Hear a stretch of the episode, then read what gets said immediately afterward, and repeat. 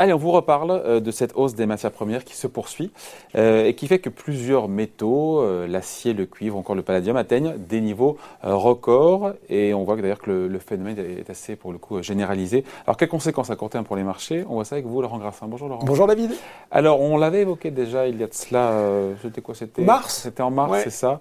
Et ce qu'on peut dire, c'est que deux mois plus tard, on n'a pas été démenti. En tout cas, la tendance ne s'est pas démentie. J'ai envie de dire, loin de là, bien au contraire. C'est absolument incroyable. Et vous avez dit, il y a les métaux, les métaux précieux, les métaux industriels, et puis, allons-y, faisons large, toutes les matières premières euh, ou semi-transformées en général, dans le mouvement de, hausse des prix absolument spectaculaire. On va commencer par le cuivre, qui est vu euh, souvent comme un indicateur de bonne santé de l'économie, notamment parce qu'il intervient dans la, dans la construction, la fabrication, dans de nombreuses, voilà, nombreux euh, éléments. le cuivre, David, aujourd'hui, est à plus de 10 700 dollars la tonne. C'est un chiffre incroyable. On a euh, le minerai de fer, donc c'est un, record, hein, 10 700 dollars la tonne. On a le minerai de fer qui est lui qui a dépassé les 200 euh, dollars la tonne. On voit notamment que sur le on parle du minerai de fer, mais sur certains aciers, certains aciers qui sont utilisés notamment euh, dans la construction de ponts, d'infrastructures. Je vous coupe il y a quelques heures, hein, le minerai de fer, on y est là, c'est quelque chose. Oui, oui, oui, tout à fait. Ouais. On c'était hier ou en tout cas où, ces, records ont été ont été battus très récemment. le minerai de fer 200 dollars la tonne. Certaines nuances d'acier, notamment utilisées pour les ouvrages, ponts ouvrages on parle de l'acier S355, euh, il a pris plus 100%. Je pourrais vous parler euh, de l'étain également, prisé pour les circuits électroniques, les composants automobiles, les batteries, plus de 30 000 dollars la tonne sur le London Metal Stock Exchange. Là aussi un euh, jamais vu depuis mai 2011. Parlons aussi du palladium, métal précieux, mais qu'on utilise dans les pots catalytiques. Voilà.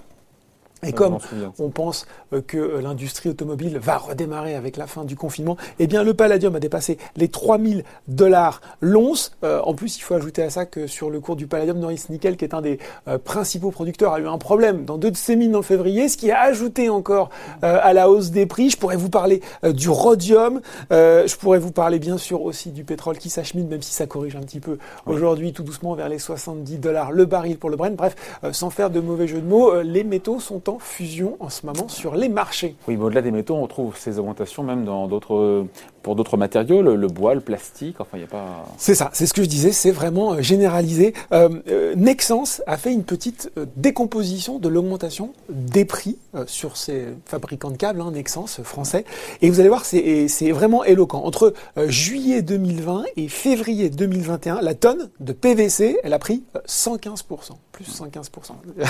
Donc c'est à 1800 dollars la tonne à peu près. L'acier sur la même période, 100%, l'étain plus 53, le cuivre plus 50. Euh, on va rajouter à ça, bien sûr, euh, le prix du transport, puisque bien sûr, mm. là aussi on a parlé sur Ecoarma, entre les containers, le, le, le, le transport maritime, le manque de, containers, voilà, le transport maritime, exactement, tout ça, plus 440 euh, à 460% même les cartons et les tourets. Les quoi les cartons et les tourelles. Les tourelles, vous savez, c'est ce qui sert à, enrouler les câbles pour les distribuer, ah puisqu'on parle toujours du cas de Nexens. Hein, ça a pris 15% environ. Alors voilà, euh, pour un exemple assez industriel, mais euh, on avait un article de l'AFP hier qui nous expliquait que finalement l'indice Bloomberg des prix des matières agricoles, plus 22% en un an sur le prix des céréales, au plus haut depuis 2016. Le bois de construction qui a triplé au cours des 12 derniers mois, qui a triplé. Hein. La Fédération des constructeurs aux États-Unis qui nous explique qu'il faut maintenant 36 000 dollars de plus en moyenne pour bâtir la charpente, d'une maison. Voilà, et même David, un, un, produit euh, qui peut sembler complètement anecdotique, mais le bacon, David, puisque la viande de porc a pris plus 50%. Et notamment aux États-Unis, comme les Américains sont restés euh, plus chez eux, ils vont plus fait le petit déjeuner, donc le bacon aussi s'enflamme. Bon, on a beaucoup parlé de la demande euh, émanant de la Chine, qui a redémarré avant tout le monde. Euh, dès la première moitié de 2020, et des plans de relance un peu partout dans le monde qui boostent aussi euh, la demande pour les matières premières et les métaux. Euh, c'est ça, ce sont ça les deux raisons qui expliquent cette fièvre, encore une fois, sur les commodités au sens large. Bah, bah, ce sont effectivement les principales raisons. Vous l'avez dit, redémarrage de la Chine qui a commencé, ce que tout le monde s'accorde à dire, dès l'été 2020. On a vu que la Chine était plus ou moins sortie de, de, la crise sanitaire et on a commencé à reproduire beaucoup plus. L'annonce des plans de relance de Joe Biden centrés vers la transition euh, mm. énergétique, climatique, avec euh, un certain nombre d'infrastructures qui vont être très consommatrices d'acier, de cuivre, de métaux euh, au sens large. Mais il n'y a, a, pas que ça, il y a aussi un fait que tout le monde avait réduit un petit peu la voilure, à commencer si on se peut-être concentre sur l'acier les sidérurgistes avaient, avaient, réduit la voilure euh, pour des raisons de capacité de stockage, de trésorerie aussi. On voit c'est normal cette réaction. Et c'est assez normal. On sera à la place de ces, des sidérurgistes, on ferait pareil. On voilà. tout. Euh, Exactement. Il n'y a, plus personne qui achète. Euh. Exactement. Donc ils ont commencé à couper des hauts fourneaux. Un haut fourneau, ça se relance pas comme une voiture. Il faut euh, deux à trois semaines pour qu'il retrouve sa capacité de production. Il faut aussi qu'on ait un planning pour savoir ce qu'on va faire. Et donc quand la demande a commencé à, à, à repartir, on va dire, allez, à l'automne 2020, on n'a pas tout de suite relancé. Donc la demande a continué à croître. Et aujourd'hui, on se rend compte que bah, on est en sous-capacité par rapport à une demande qui tout d'un coup devient énorme alors qu'on envisage de plus en plus bah, des taux de croissance qui sont révisés à la hausse. Et ça fait un goulet d'étranglement. Goulet d'étranglement, exactement.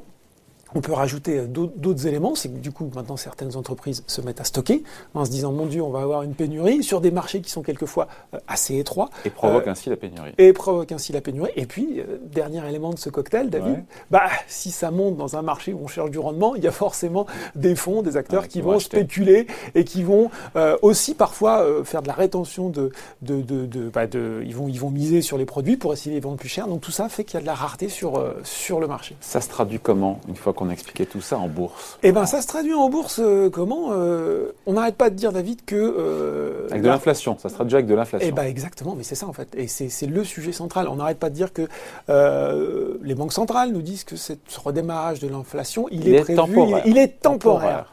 Il est temporaire. Et donc, on est tous biberonnés à cette adresse. Et c'est assez vrai. Par contre, on voit que, par exemple, aujourd'hui, des marques grand public comme Coca-Cola sont en train de dire qu'elles vont être augmentées, obligées d'augmenter leurs tarifs, notamment parce que bah, les bouteilles en PVC vont, vont connaître une augmentation. Donc attention, et on en a peut-être une petite illustration déjà aujourd'hui avec la chute euh, oui. assez nette du CAC 40. Est-ce que cette inflation et de tous les indices et boursiers. de tous les indices boursiers, est-ce que cette inflation dont on nous dit qu'elle va être temporaire, et dont on sait que là il va y avoir une espèce de, de, de pic dans les allez deux trois mois à venir, euh, ne viennent pas quand même jeter un, un froid euh, assez glacial sur les marchés euh, par son par son ampleur qui a peut-être été un petit peu sous-estimée. Qui contraindrait les banques centrales à se déjuger et à changer leur braquet et, et, finalement, c'est ça. C'est-à-dire que si, le, si ouais. on continue comme ça, à chaque jour, à voir le cours de ces matières premières progresser, à un moment, ce sera, ce sera difficile de dire, bon, écoutez, euh, il y a trois mois à passer, puis on va passer le truc. Donc, Attention à, l'impact que ça va avoir sur le discours euh, des banques centrales. Euh, et puis d'un point de vue micro, euh, bah, il faut s'intéresser, il faut regarder en tout cas les, les minières. On voit bien que les cours d'ArcelorMittal, on parlait d'Eramet la dernière fois. Hein, on pourrait parler aussi. Alors, les valeurs qui ont pris plus de 50% depuis le début de l'année. Exactement. voilà, il y avait, voilà. il y a Eramet. Il y a Eramet. ArcelorMittal est à plus 46. Euh, Jacquet Metal, qui est une, Jacquet Metals, pardon, qui est une petite. Jacket euh, Metals. Non, alors c'est Jacquet, hein, qui est un distributeur d'acier. Il a pris 65% depuis le début de l'année. Donc euh, là aussi, il faut, faut, regarder ces, ces différents euh, dossiers des minières. Mais bien sûr, le dossier chaud, c'est celui de l'inflation et de voir ce que ce mouvement va donner dans les jours, semaines qui viennent. Ouais, on sera là pour euh, le, en parler, commenter tout ça. Merci Laurent pour commenter le, le, la, la, cour du, le cours du cuivre à 20 000 dollars la tonne. Ouais, là on n'y est pas encore. on n'y est pas encore. Merci, Merci David. Salut.